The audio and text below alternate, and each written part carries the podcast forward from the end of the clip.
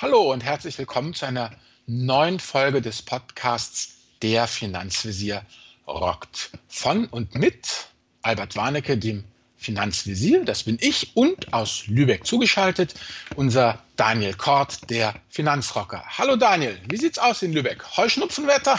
Hallo Albert. Ja, Heu, Heuschnupfenwetter, aber feinster Sonnenschein, ist noch ein bisschen kühl durch den nordischen Wind, aber ansonsten passt alles. Wunderbar. Ja, dann lassen wir mal loslegen. Worüber reden wir heute, mein Lieber? Wir reden heute über das Thema Vermögenswerte oder Verbindlichkeiten. Und das ist ein Thema, mit dem wir uns ja auch immer wieder beschäftigen bei uns in den Blogs und auch bei mir im Podcast ist es immer wieder ein Thema. Und ich glaube, das ist auch ein sehr wichtiger Punkt für das eigene Mindset, wenn man sich mit Finanzen auseinandersetzt. Genau, und dazu haben wir was mitgebracht, unsere Sprüche. Wir hatten drei zur Auswahl, einer besser und schöner als der andere. Welchen nimmst du jetzt, Daniel? Ich nehme einen Spruch von Bernhard Baruch. Äh, das war ein Finanzier und Ökonom, er hat gelebt von 1870 bis 1965. Und er hat gesagt, es gibt tausend Möglichkeiten, Geld loszuwerden, aber nur zwei es zu erwerben. Entweder wir arbeiten für Geld oder das Geld arbeitet für uns. Ja, und das ist sozusagen die Leitlinie für unsere heutige Podcast-Folge. Genau, wer arbeitet hier für wen? Aber ich denke, bevor wir jetzt dann richtig durchstarten, geht es nochmal kurz in die iTunes-Kommentare. Genau. Ich hätte dazu bieten die Isabel 1990. Sie schreibt, ich mag den Visier sehr gerne hören und halte ihn auch für sehr fachkompetent. Sein Gegenüber ist jedoch nicht nur rhetorisch ein Flop, sondern auch fachlich. Starker Tobak.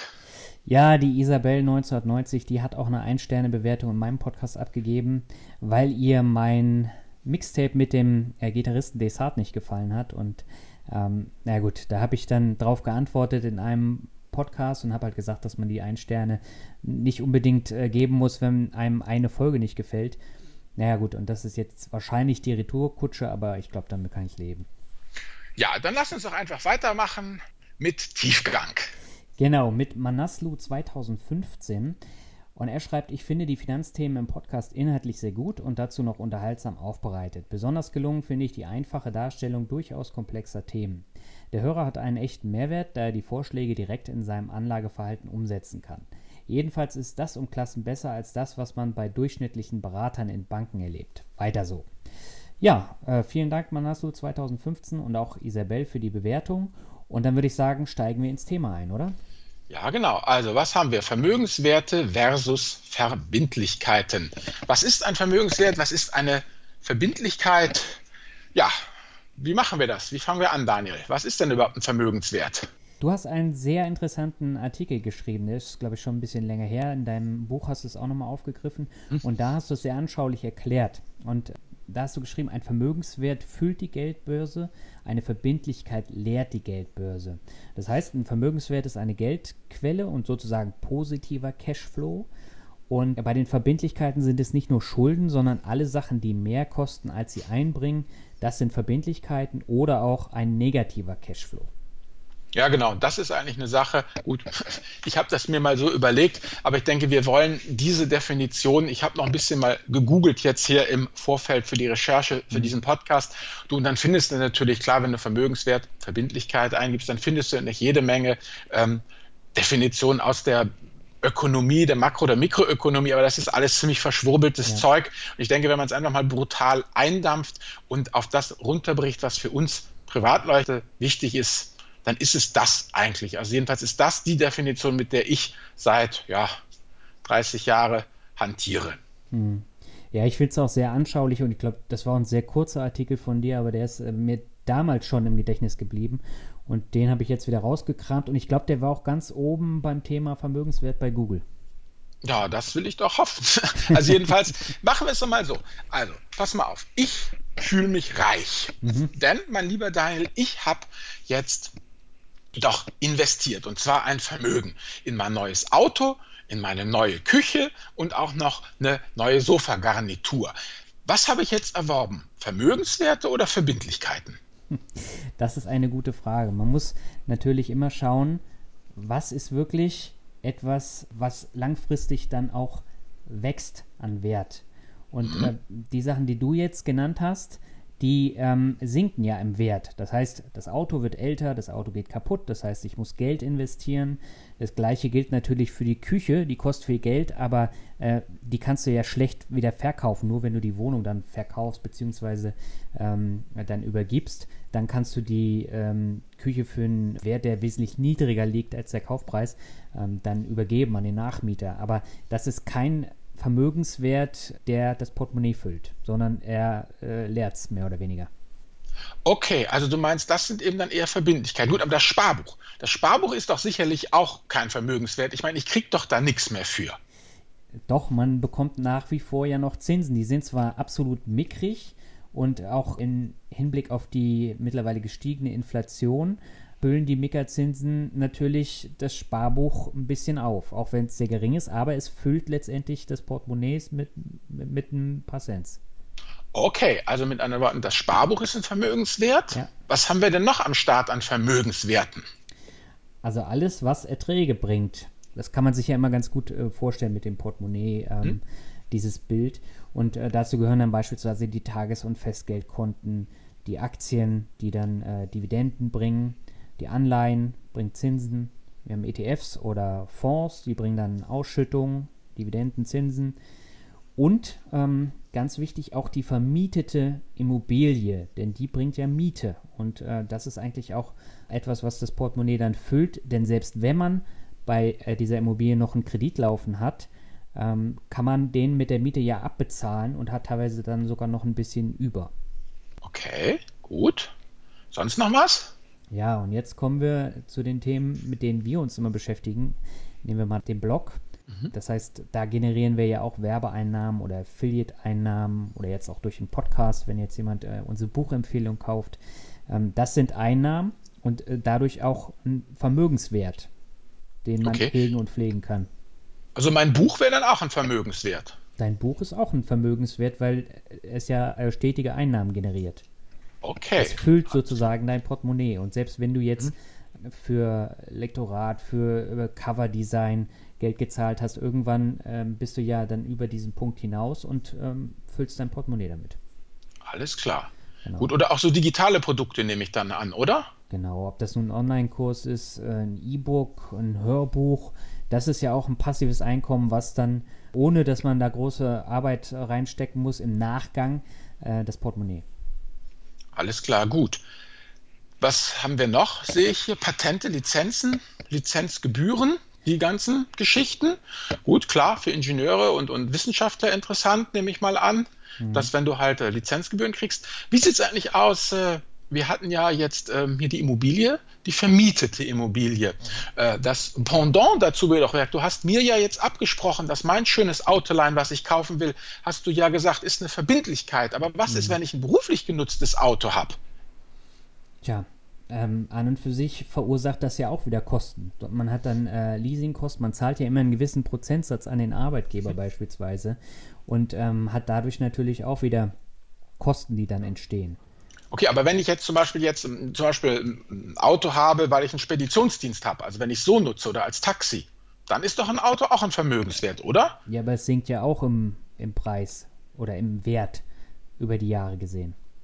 Ah, okay. Also dann meinst du auch, ein, ein, äh, ein, ein beruflich genutztes Auto ist, ist kein Vermögenswert. Ich war bis jetzt der Meinung, es wäre eins, weil man ja sozusagen wie bei einer Maschine, die man einsetzt in der Firma, das auch ein Vermögenswert ist, weil mich damit ja, äh, ja wie soll ich es ausdrücken soll, äh, ähm, Einnahmen generiere. Man, die vermietete Immobilie wohnt sich ja auch ab, da muss ich ja auch Renovierungskosten reinstecken und trotzdem haben wir gesagt, sind Vermögenswerte. Ja gut, aber äh, letztendlich bei dem Auto, ähm, wenn ich jetzt für die, für die Firma so ein Auto habe, dann schreibe ich es ja auch über die Jahre ab. Mhm. So, und ich muss da auch Reparaturen von bezahlen und mhm. von daher ist es in meinen Augen eigentlich kein Vermögenswert. Okay, gut. Na, dann haben wir doch mal das endlich wieder eine Uneinigkeit. Ich sage, es ist ein Vermögenswert und du sagst, es ist kein Vermögenswert. Endlich. Super. dann bleiben wir mal dabei stehen denke ja. mal, wir haben die Einigkeit über Sparbuch, Aktien, Anleihen, Immobilien, vermietete Immobilien, Block und solche Geschichten. Aber jetzt nochmal zu den Verbindlichkeiten. Mhm. Was haben wir denn da am Start? an Verbindlichkeiten? Das privat genutzte Auto. Ähm, ja. Das auf jeden Fall. Und grundsätzlich ist ein Auto ein Wertgegenstand. Das habe ich jetzt gerade bei der Lektüre des aktuellen Buchs von Gerd Kommer ähm, hm. gelesen, weil er dann nämlich auf die Eigenheimfinanzierung hinweist. Und er hat ein Beispiel genommen und stellt aktiver und passiver gegenüber. Und äh, das Spannende ist, das Auto und auch die selbstgenutzte Immobilie sind erstmal aktiver, aber ähm, nichtsdestotrotz, es ist ein Wertgegenstand, der in den ersten Jahren sehr, sehr schnell an Wert verliert. Er verliert ja schon an Wert, wenn er vom Parkplatz äh, fährt mit dem Neuwagen. Und dann ja. kostet er dank Reparaturen, Ersatzteile ähm, sehr, sehr viel Geld. Und Natürlich ist es ein Wertgegenstand, den ich dann auch äh, weiterverkaufen kann, aber eben nur zu einem Bruchteil des ursprünglich investierten Geldes. Okay. Also ein Wertgegenstand ist erstmal nur ein Gegenstand, der etwas wert ist, den ich also für etwas verkaufen kann. Genau. Man muss da fein säuberlich unterscheiden zwischen Vermögenswert und Wertgegenstand. Vermögenswert bringt mir einen positiven Cashflow, füllt mir die Geldbörse. Ja. Der Wertgegenstand, gut, den kann ich praktisch verkaufen und dann bringt er mir Geld, aber er generiert aus sich selbst heraus keinen zusätzlichen Cashflow. Nee. Also da können wir dann natürlich wieder zum beruflich genutzten Auto kommen, wenn ich jetzt Pizza ausfahre, aber letztendlich ähm, sinkt es ja trotzdem im, im Wert. Okay. Gut, was haben wir noch für Verbindlichkeiten? Ja, Urlaub. Ähm, purer Konsum schafft aber auch Vermögenswerte in Form von Erinnerungen, aber dafür kann ich mir nichts kaufen. Und ich kann damit auch keine Rechnung bezahlen. Von daher, das ist natürlich schön, aber es ist letztendlich nur eine Verbindlichkeit oder ähm, Konsum, wenn ich in hm. Urlaub äh, fahre, fliege. Und das Schlimmste, was man halt machen kann, ist dafür sogar einen Kredit aufzunehmen. Und das machen leider Gottes auch viel zu viele Menschen. Okay, also praktisch der ganze private Konsum, ne? Küche, Einrichtung, Kleidung, kostet Geld, verliert relativ schnell an Wert und ist deshalb einfach eine Verbindlichkeit. Vielleicht, wenn ich das mal so sagen darf, nur weil etwas ein Vermögen gekostet hat, ist es noch lange kein Vermögenswert. Ja, eigentlich hätten wir das auch als ähm, Einleitungsspruch nehmen können. Ja gut, dann können wir es ja vielleicht als Überleitungsspruch nehmen für die Twitter, für die Dinge, die beides sein können. Genau, bevor wir auf die Twitter kommen, äh, noch eine Geschichte zu den Krediten. Gerne. Die Kredite sind natürlich auch Verbindlichkeiten und das sind auch schweineteure Verbindlichkeiten, denn wenn man sich so mal die Prozente anguckt, die man jetzt zum Beispiel bei den Peer-to-Peer-Plattformen als Schuldner zahlen muss, also ähm, das sind ja schon weit über 10 Prozent. Das, das kostet so viel Geld, das kriegt man gar nicht wieder rein. Und äh, deswegen sollte man diese teuren Kredite wirklich sein lassen. Ja, es reicht ja schon hier, ähm, Ratenkreditzahlung für die Kreditkarte. Das hatten wir doch in einem der letzten Podcasts genau. da mit diesen 14 Prozent irgendwas zum Abstottern. Ja, ja, also das, diese ganzen Konsumentenkredite und so. Also wenn Kredit, dann eben eigentlich ja nur für für eine Geschichte, nämlich für die selbstgenutzte Immobilie. Genau, und das kann nämlich beides sein. Ähm, vielleicht magst du da noch ein bisschen mehr dazu sagen. Ja, genau. Wir hatten ja nun letztendlich gesagt, eben äh, bei einer selbstgenutzten Immobilie kann es ja sein, dass wenn man sie verkauft, dass man dann feststellt, okay, nach Abzug aller Kosten hat es mehr äh, gebracht, als ich bezahlt habe. Gut, dann war es eben, die selbstgenutzte Immobilie war dann doch ein Vermögenswert. Mhm. Genauso letztlich ja wie Rohstoffe im Gold. Also die kosten ja erstmal nur. Und man muss ja einfach gucken, wenn man sie teurer verkaufen kann, als man sie eingekauft hat. Klar, dann äh, hatte man einen Vermögenswert. Ansonsten war es halt dann doch eine verbindlich.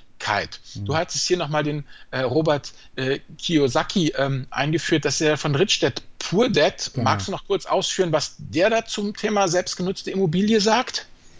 Naja, er ist ja Immobilienanleger und hat damit ja auch einen Großteil mhm. seines Vermögens verdient. Und er sagt nämlich auch immer, ähm, dass man sie vermieten sollte und dass man dadurch dann sehr, sehr viel Einnahmen generiert. Aber bei einer selbstgenutzten Immobilie, ähm, da zahlt man eben nur drauf, weil man äh, die Reparaturen bezahlen muss und äh, das bringt keinen Cashflow, kein positiv. Genau, es bringt auf die Dauer keinen Cashflow und zum Schluss hat man, wenn man Glück gehabt hat, es richtig gemacht hat, aus welchen Gründen auch immer, kann es natürlich sein, dass man beim Verkauf der Immobilie in München, Hamburg, Frankfurt, Düsseldorf ja mehr eingenommen hat, mehr einnimmt, als man äh, beim Kauf damals bezahlt hat, wobei es eben ja in Kleinpose-Muckelsdorf oder Öhr-Erkenschwick nicht unbedingt so sein muss. Und das wird natürlich auch immer gern ausgeblendet. Klar, ich meine, wenn du dir mal die Zeitung anguckst, du findest natürlich immer nur, dass es die Wohnheit, ne, hier in Ottensen gibt keine Wohnung mehr. Ja gut, nur Ottensen ist ein kleiner Teil von Hamburg, ja, und Hamburg ist wiederum ein kleiner Teil von Norddeutschland und wir haben auch noch Süddeutschland. Also es gibt genügend Bereiche, gerade auch im Osten. Wenn man dann die Ostsee mal lang fährt, wo wir ja ganz gerne wandern, da kommt man schon manchmal an so Dörfern vorbei, wo man denkt, boah, Wahnsinn, das müssten wir eigentlich mal der Crew von The Walking Dead melden. Da könnten sie gut drehen. Ja, also in Mecklenburg-Vorpommern ist es schon teilweise ganz extrem. Aber auch selbst in Urlaubsgebieten, mhm. äh, da trifft man da völlig äh, verfallene Häuser mitten in der Innenstadt. Und mhm. dabei ist es eine der angesagtesten Touristengebiete in Deutschland. Also Mecklenburg-Vorpommern ist, glaube ich, das beliebteste Bundesland.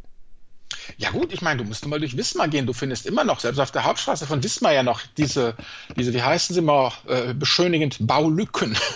Baulücken, ja. ja. Da du halt, dass die Fledermäuse aus dem Dach rauskommen, weil es halt so baufällig ist. Ja, und äh, das trifft man halt immer wieder. Und also da zu investieren ist schon schwierig. Vor allen Dingen, ähm, da muss man wirklich selbstständig sein und online arbeiten, damit man da ähm, wirklich dann auch einen Job findet. Weil die Jobs ja. sind da ja zwar in der ähm, Tourismusbranche sehr angesagt, aber letztendlich will da keiner hin, ähm, um dort im Hotel zu arbeiten und die holen sich da die Fachkräfte dann wirklich aus dem Ausland, aus Polen, ja. aus Spanien und ähm, das habe ich jetzt schon ein paar Mal gemerkt, als ich da im mhm. Urlaub war. Ja gut, und es ist ja auch bloß dieser, was ich, 20, 25 Kilometer breite Streifen an der Küste. Danach wird es ja sehr schnell sehr dünn. Nein, Albert. Ähm, das nein, das sehe ich komplett anders. Also die Mecklenburger Seenplatte ist natürlich eins der Touristengebiete äh, überhaupt in Deutschland.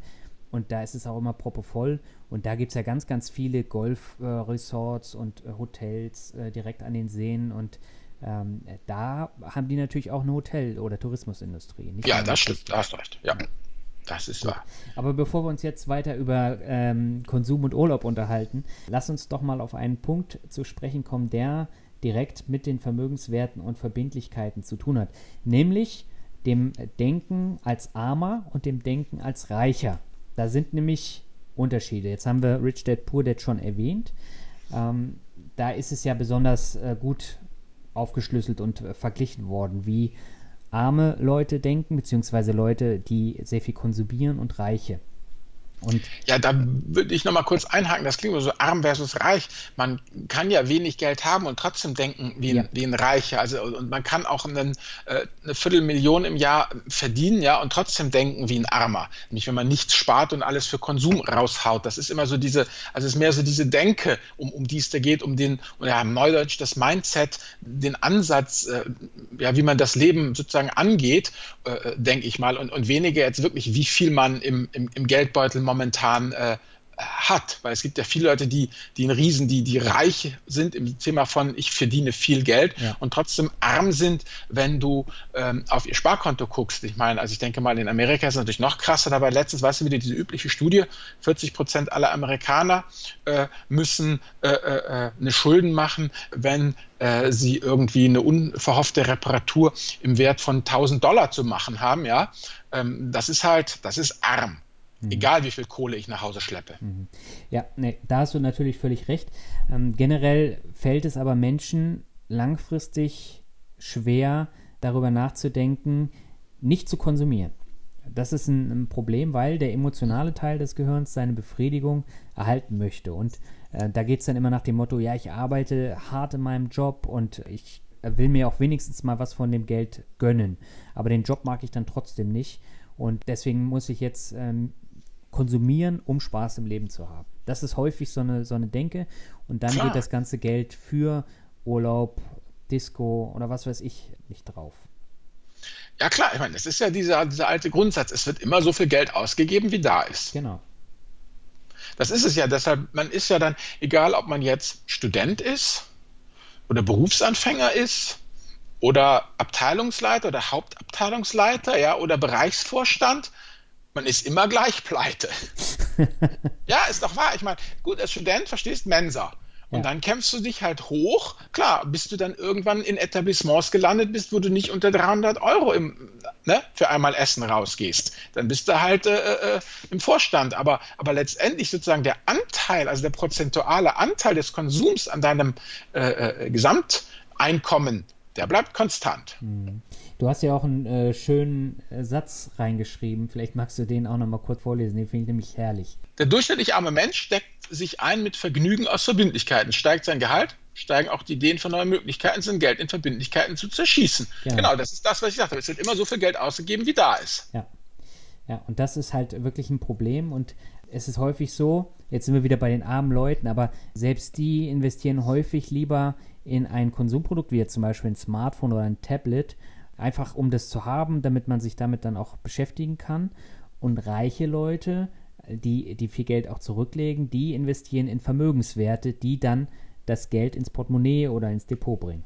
Ja, genau. Und ich glaube, das liegt einfach daran, dass jemand, der reich denkt, nicht reich ist, reich denkt, verfügt einfach über einen längeren Zeithorizont. Ja, also die, solche Leute leben eben weniger im Hier und im Jetzt, mhm. sondern die haben halt die Fantasie, sich vorzustellen, wie sie sich in 10, 15 oder gar 20 Jahren ähm, ja, präsentieren, leben wollen, wie sie dastehen wollen. Und die haben natürlich auch die Mittel und die Möglichkeiten, das dann umzusetzen. Also du musst natürlich klar, meine, du kannst dir viel also viel träumen, viele Visionen haben, viele Vorstellungen haben. Du musst natürlich auch Mittel und Möglichkeit haben, das umzusetzen. Und dann ist es natürlich immer so, denke ich, was ich mir so ein bisschen durch die Recherche und was meine Lebenserfahrung einfach zeigt, du musst dann halt auch ganz brutale äh, Prioritäten setzen. Also mhm. letztendlich, also wenn du dir das mal anguckst, du musst dich dann zu 100 Prozent auf dein Ziel konzentrieren, alles andere außen vor lassen und dich wirklich gnadenlos drum kümmern. Ich habe jetzt mal einfach mal hier den, den reichsten Mann der Welt genommen, den Herrn Gates. Mhm. So, der ist 1955 geboren, geheiratet hat er 1994. Das heißt, er hat mit 39 Jahren geheiratet. Mhm. So, ziemlich spät eigentlich. Denn wenn man jetzt mal guckt in den USA, das durchschnittliche Heiratsalter in den USA im Jahr 1994 war 26 Jahre. Also hat er sozusagen 13 Jahre zu spät geheiratet. Mhm. So, und meine dringende Vermutung ist, dass es mag womöglich dem Aufbau seines Imperiums geschuldet sein. Ja, mhm. also der hat dann einfach gesagt, nö, ist nicht und Microsoft kommt zuerst, ja. Oder wenn du den Elon Musk nimmst, den Tesla-Mann, ja, wenn du mal mhm. guckst, was, was der da auch hinter sich gebracht hat, die sind ja auch alle ein bisschen irre, ja. Also der Herr Musk hat, ich zitiere jetzt einfach mal aus äh, Wikipedia, also mhm. im, zweit, im Jahr 2010 hat Herr Musk die britische Schauspielerin Talula Riley geheiratet. Anfang 2012 Scheidung. Jetzt kommt Juli 2013 nochmal heiraten. Dezember 2014 Scheidung. 2015 haben sie beide gesagt, ah doch nicht scheiden, wieder rückgängig machen.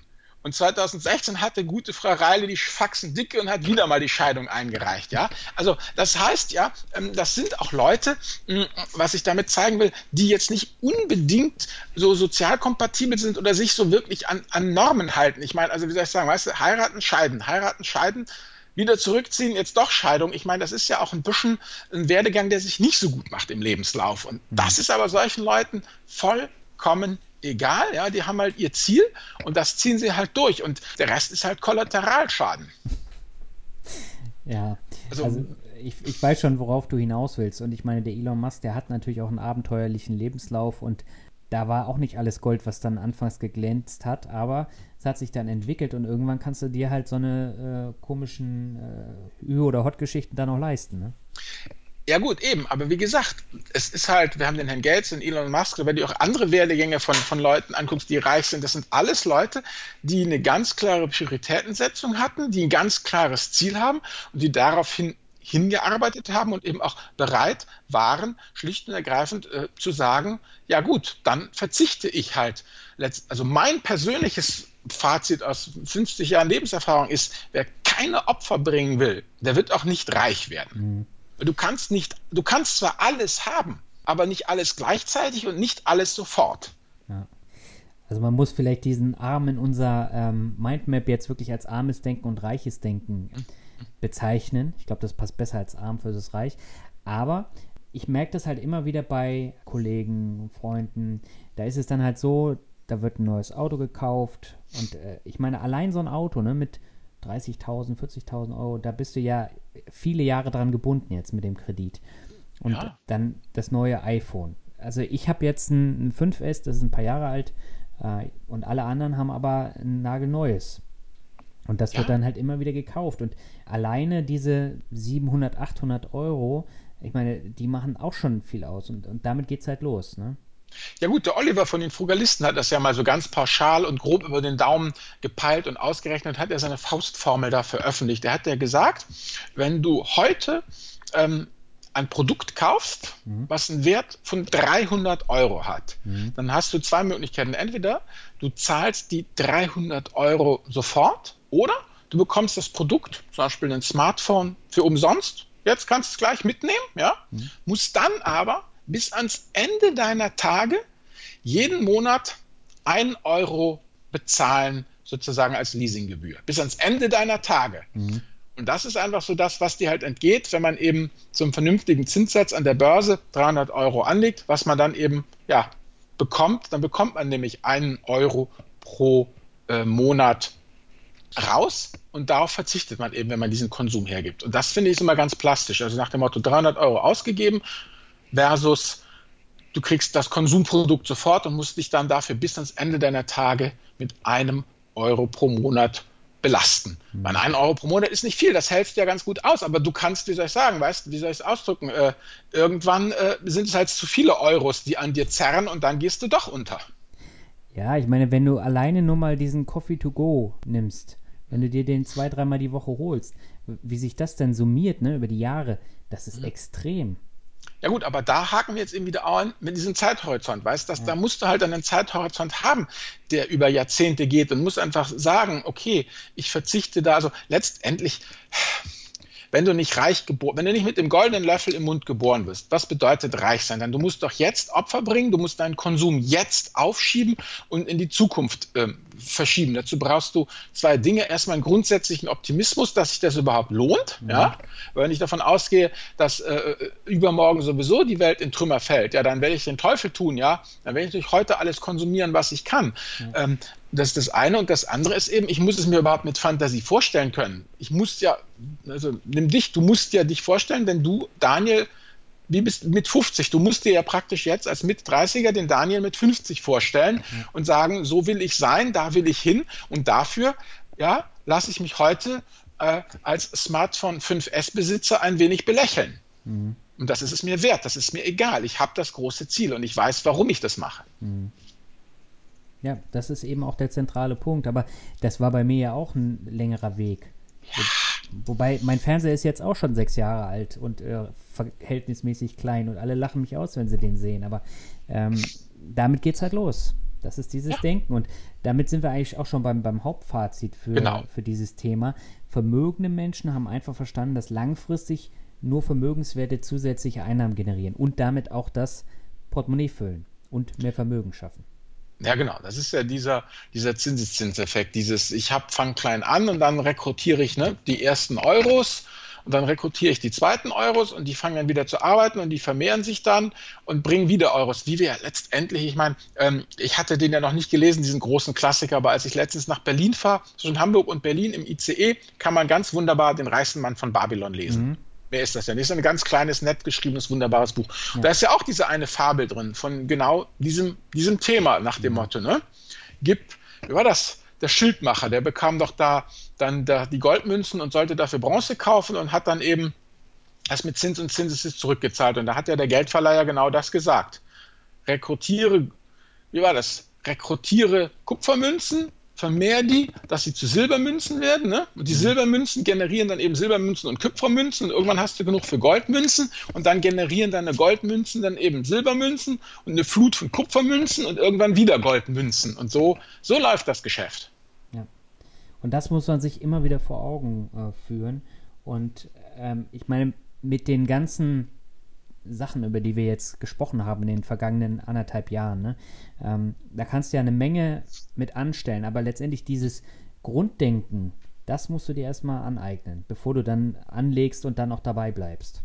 Ja, Das ist das Fundament, weil letztendlich, ich meine, ähm, wir sehen das ja immer noch, letztendlich der Hauptvermögenswert, das wird ja auch immer so gerne ähm, äh, unterschlagen. Und da könnte man fast schon drüber debattieren, mhm. ob äh, das Geld, was man für die Muckibude ausgibt, nicht auch ein Vermögenswert ist, weil ich meine, der Hauptvermögenswert, das sind ja wir beide selber mit ja. unserer Arbeitskraft. Ne? Also ähm, auch die Hörer und Hörerinnen, ich meine, das, was, was du, meine Liebe, mein Lieber, da hier ranschleppst an Geld, das ist ja die Basis letztlich für deinen wirtschaftlichen Erfolg. Ja, du musst ja fit bleiben, du musst ja gesund bleiben, du musst ja dich empfehlen mit, mit, mit weiteren Leistungen.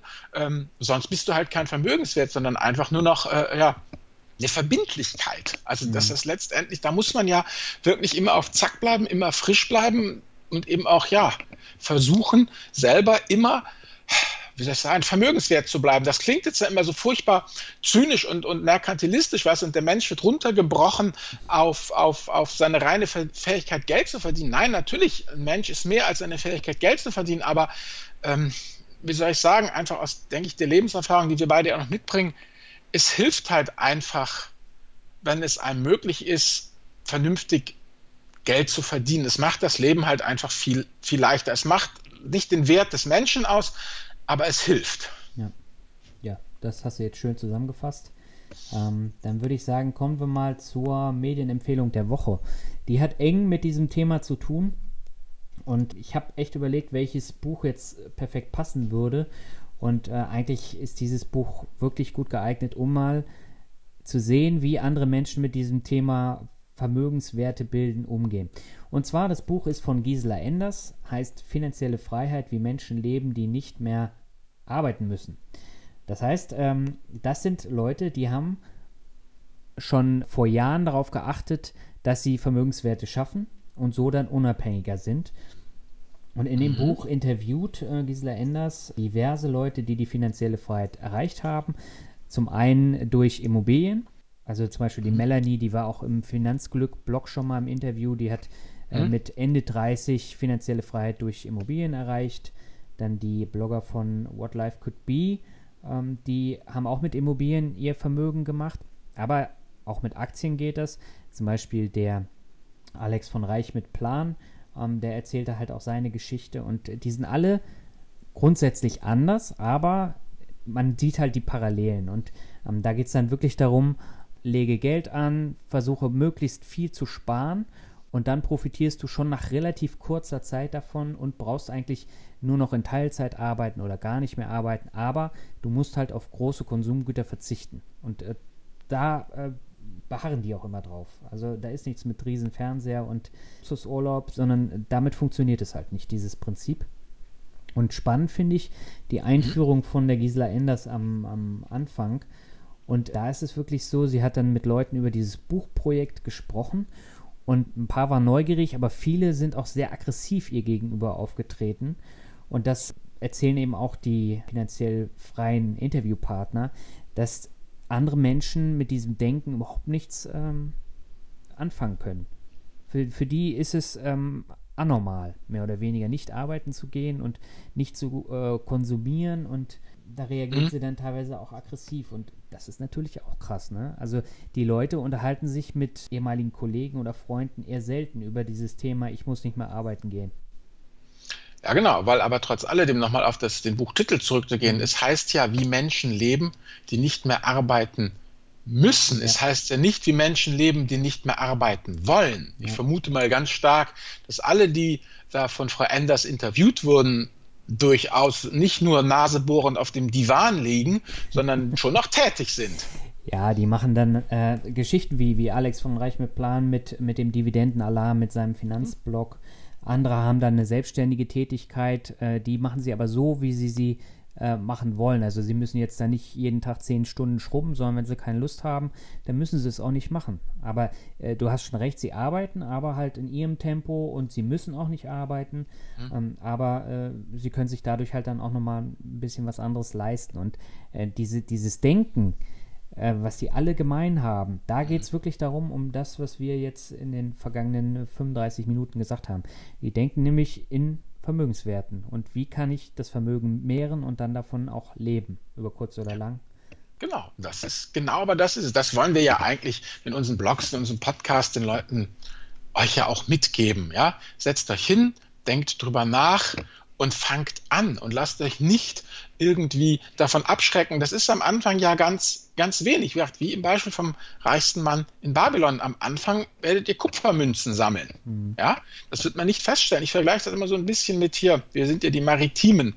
Ähm, wenn man zum Beispiel bei euch da in Travemünde, da wo die großen Fähren ablegen. Ne? Mhm. Da, ist, da stehst du, dann ist ja dieser riesige Pott da. Das sind hier für alle Süddeutschen, das sind diese Fähren, die von Travemünde nach Skandinavien rüberfahren. Ja? Riesige. Dinger. So, und dann steht man da und dann legt die ab. Also dann sieht man, wie die, wie die äh, Leinen losgemacht werden, da tut sich nichts. Ja? Da tut sich einfach nichts. Und auf einmal, ja, man, man dreht sie irgendwie kurz um, weil man sieht eine Möwe, verfolgt die kurz und dann guckt man zehn Sekunden später wieder hin. Ja, auf einmal ist das Ding 30 Meter von der Kaimauer weg. Ja, wie hat er das nun geschafft? Genau mhm. das ist es. Bis die Fähre mal in Schwung kommt. Aber wenn sie dann in Schwung kommt, dann, ja, dann ist sie auch weg. Mhm. Und das ist es. Man darf sich da am Anfang, ja, wie soll ich sagen, ähm, ich denke mir mal so, ähm, jeder, der diesen Weg beschreitet, muss ein bisschen so sein wie der gute Mahatma Gandhi. Also ein gewisses Maß an, an Rücksichtslosigkeit, Sturheit und Arroganz sind eigentlich auch ganz hilfreich, denn am Anfang wird man nicht ignorieren, dann wird man über dich lachen oder wie du es gesagt hast, ne, dann mhm. bekämpfen sie dich. Ne, das mhm. war das Aggressive und zum Schluss gewinnst du. Dann bist du nämlich finanziell frei und kannst deinen Stiefel einfach durchziehen. Also das ist eigentlich das, was ich gerne allen Hörerinnen und Hörern mitgeben möchte.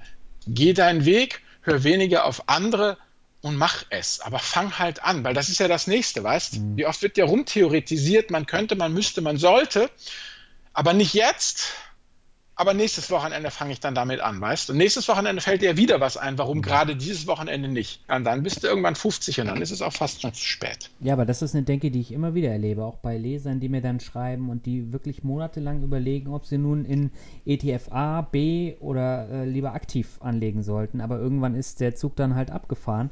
Und ja. äh, allein in den letzten zwölf Monaten sind die Märkte halt enorm gestiegen ne? und das haben sie alles verpasst. Ja, man muss es halt einfach anfangen. Guck mal, nimm doch mal uns beide jetzt auch. Ja, mal was ganz was anderes. Thema Vermögenswerte. Unser Podcast. Ja, mhm. mag ja streiten, ob es ein Vermögenswert ist oder nicht. Aber es ist jedenfalls ähm, eine Sache, wo wir beide jetzt ja, wie sagst du es, knapp 50.000 Hörer haben. Mhm. So, und die hätten wir, die haben wir nur deshalb bekommen, weil wir damals angefangen haben. Wir haben ja damals sehr einfach angefangen, ja ich habe mir dann halt was Mikro gekauft. Wir sind ja einfach, also aus meiner Sicht mehr oder minder, einfach in die Sache reingestolpert. Ja. Wir haben einfach Gas gegeben, wir haben uns eine Mindmap gemacht, wir haben uns grob was überlegt, wir haben uns mit unserem sehr preiswerten Equipment vor die, vor die Rechner gesetzt, haben Skype angemacht und haben losgelabert. Mhm. Ne? Ich habe, was habe ich immer gesagt? Sozusagen oder man müsste, also mein Wort, ich weiß das schon gar nicht mehr. Ja, das war sozusagen, ja. Sozusagen. Ja. Sozusagen ist das doch eigentlich eine ganz wichtige Sache, sozusagen. Und jetzt sage ich schon ganz viel weniger, sozusagen.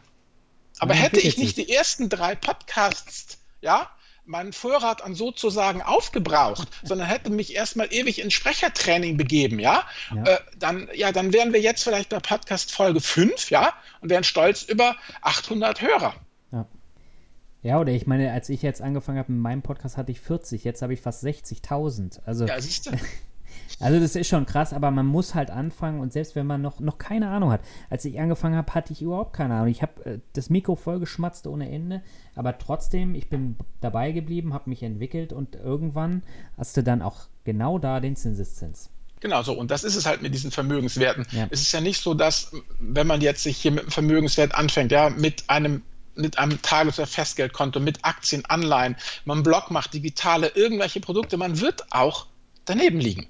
Ja. ja. also ähm, da, da gibt es doch aus meiner Jugend diesen wunderbaren Schlager. Es geht im Leben so mancher Schuss daneben. Ja, so ist es halt. Was, da kannst du nichts dran ändern. Das gehört musst dazu. Halt trotzdem, musst halt trotzdem machen. Ja, also von daher, also das ist einfach dieses, äh, ähm, ja, finanzielle Freiheit oder, oder, oder Vermögenswerte schaffen, kann man nur, indem man auch das eine oder andere Mal daneben greift und das, was man weiß, mit den Händen aufgebaut hat, mit dem Hintern wieder einreißt. Das, das wird kommen, das ist so. Aber solange man mehr aufbaut, als man, weißt vorne mehr aufbaut, als man hinten einreißt, ist man ja gut. Amen. Ähm, ja.